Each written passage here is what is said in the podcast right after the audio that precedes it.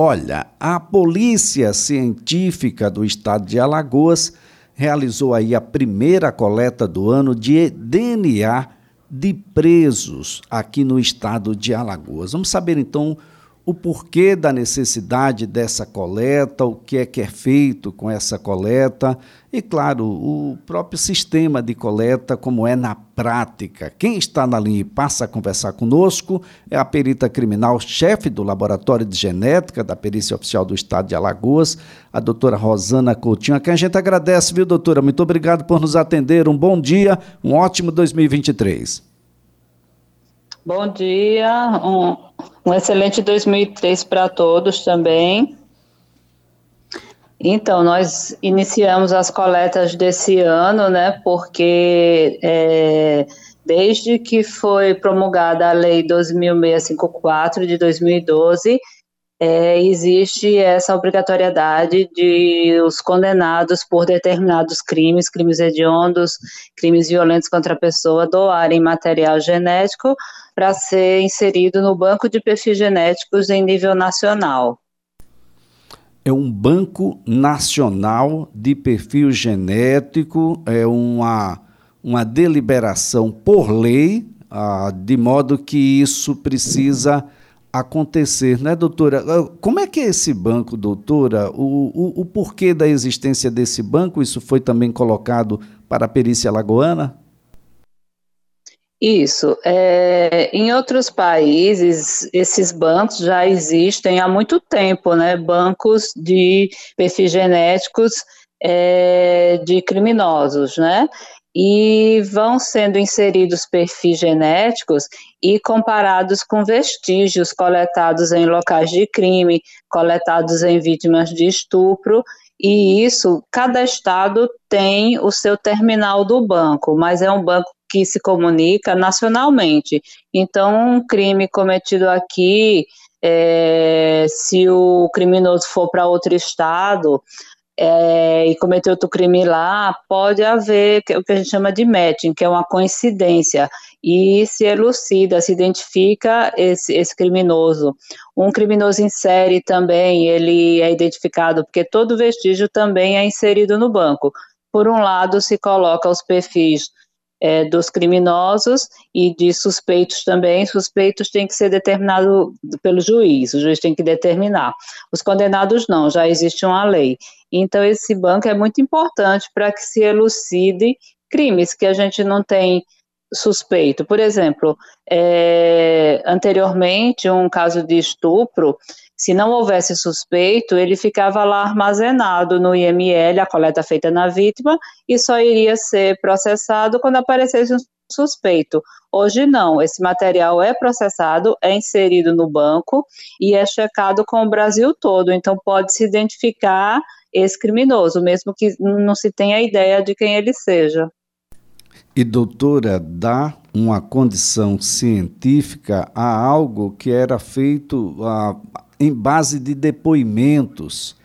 Muitas vezes, pessoas inocentes poderiam estar ah, dentro de um processo sem a menor necessidade, porque o material genético poderia deixar muito claro de que não tivera participação, que serve para comprovar a autoria, também serve para inocentar pessoas que não têm qualquer ah, ato com aquela, aquilo que fora praticado por outra, hein, doutora? Isso, verdade. Nós tivemos um caso em que uma turista foi estuprada aqui no litoral norte e foi feito um retrato falado de um indivíduo que estava lá na região. E veio uma pessoa, um homem, que era muito parecido com o retrato falado e ele estava meio temeroso, porque ele estava tendo problemas, né, de represália da população, da própria família dele.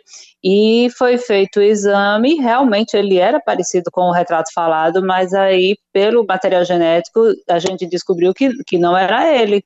Então é muito importante, é, é perigoso o reconhecimento, porque a vítima está sob forte emoção naquele momento, ela não vê direito, não grava a fisionomia, ou então o suspeito é muito parecido com o criminoso. Então, assim, a prova genética ela é bem robusta e assertiva, né? E não só é, incrimina, como também inocenta as pessoas, que as, elas não cometeram aquele crime. Doutora Rosana, quantos, uh, quantos desses apenados deverão uh, passar por esse procedimento? A gente já tem uma ideia? Olha, nós temos já mais de mil coletados, porque inicialmente nós começamos a coletar em 2018, aí foi um multirão em todos os presídios. Aí agora nós estamos coletando dos que entram, né, que são condenados e entram no sistema. Então, é, é sempre para manter o banco é, efetivamente com os novos criminosos que se enquadram na lei. Então, assim, é todos os condenados que se enquadram nesse, nesse tipo de crime. E já temos mais de mil, mil e trezentos por aí. Sempre nós estamos coletando. Tanto ontem foi no presídio do Agreste e coletamos nos presídios aqui da capital também. Bom, a partir do momento que, que se chegar a, a totalidade daqueles que estão no sistema hoje, à medida que o ingresso de novas pessoas nessas mesmas condições acontecer, isso já vai ser uma rotina, não é, doutora? Sim, vem, vem sendo, sabe? Vem sendo uma rotina, porque nós terminamos o mutirão em 2019, que foi o início de tudo, né? Aí foram 1.072 amostras. E agora nós estamos coletando desses que ingressam é, que são condenados, o, o, processo transitado em julgado e se enquadram no, nos crimes elencados na lei. Então, nós estamos sempre é, atualizando, né, para que o banco esteja sempre atualizado e tenha é, um rol de perfis que permita a identificação de criminosos. Agora, doutora, uh, eu gostaria que a senhora pudesse falar um pouco sobre o laboratório, como é que é a estrutura dele e também sobre esse exame, essa coleta de DNA, da segurança do ponto de vista científico que ela nos dá uh, em relação ao resultado, um resultado que uh, pode ser contestado, não pode ser contestado, da segurança, doutora.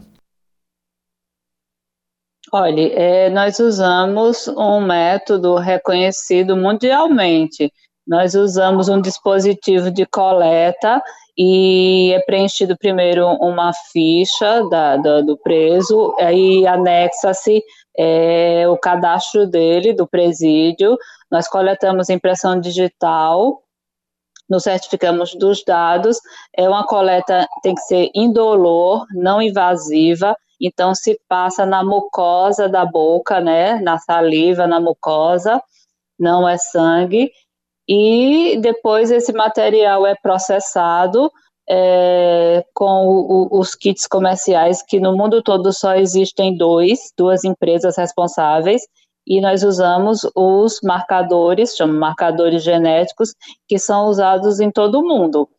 E se houver alguma contestação, nós podemos repetir o exame, mas até agora não houve nenhum erro, é porque é muito, e esse dispositivo ele vem com três códigos de barra, um fica no dispositivo, o outro fica na ficha e o outro no envelope, então é para ter a maior segurança, nós temos um, um, leitor de código de barras na hora de selecionar a amostra, então é todo cuidado para não haver erro, e se der um matching, nós somos obrigados a repetir, a, as amostras, já para evitar erros. Uh, doutora Rosana, como é que, que está instrumentalizado o nosso laboratório de genética? Está bem? Ainda tem equipamentos por chegar? Nós estamos atualizados?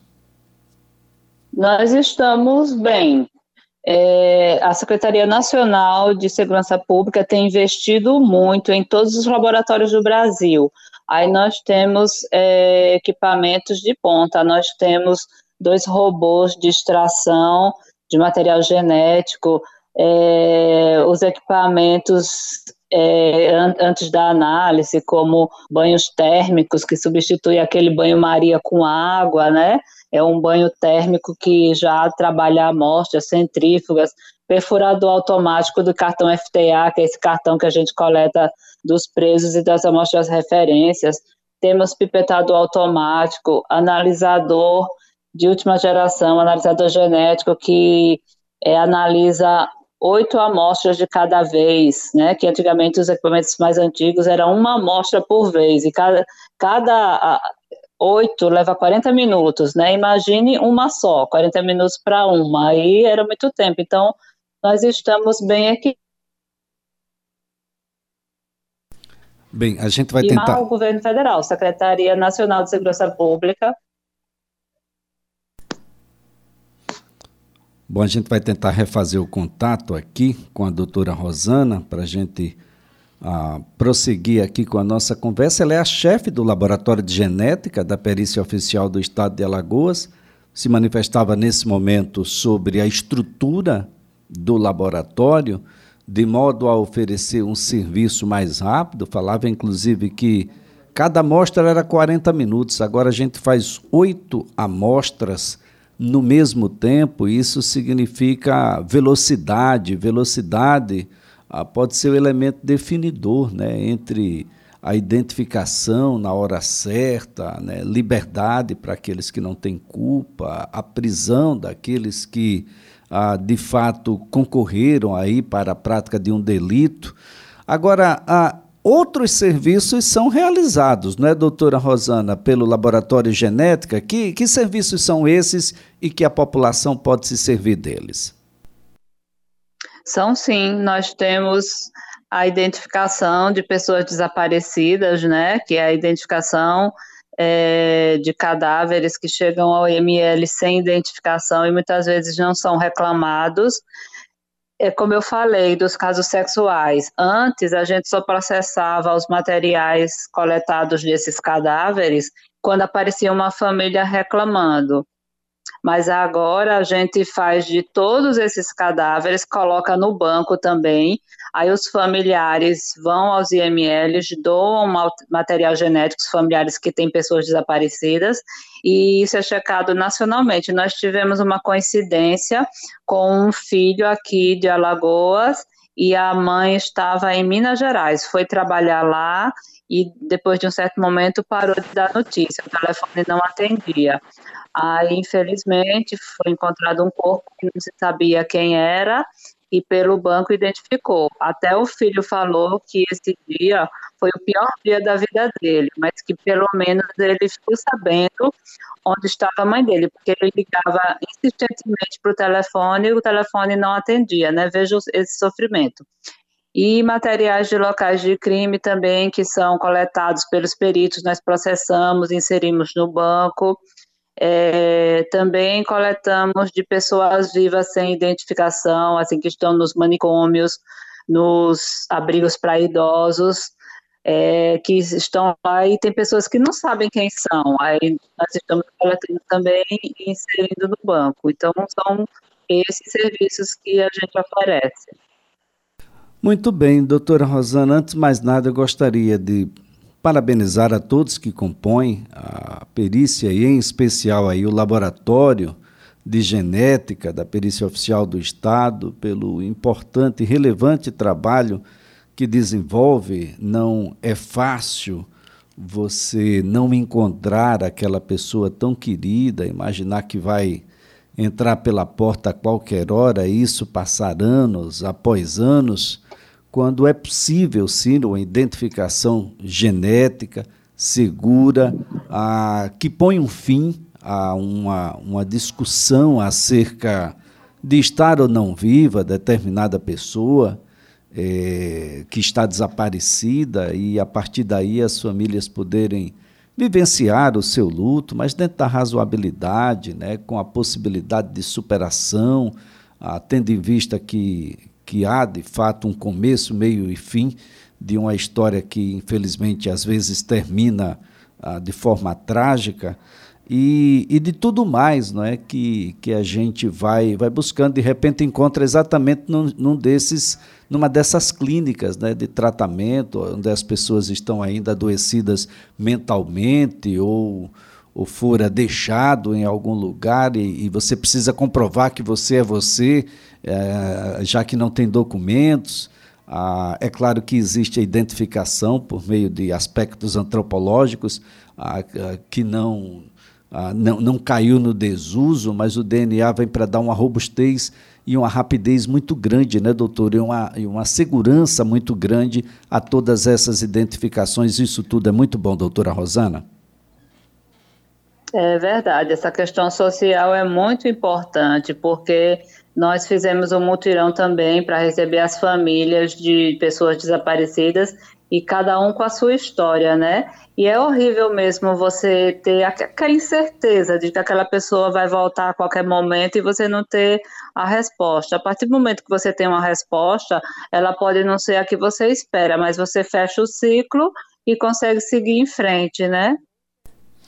Muito bem, doutora Rosana Coutinho, muito obrigado pelas informações, pelos esclarecimentos, parabéns a todos pelo trabalho que está sendo realizado.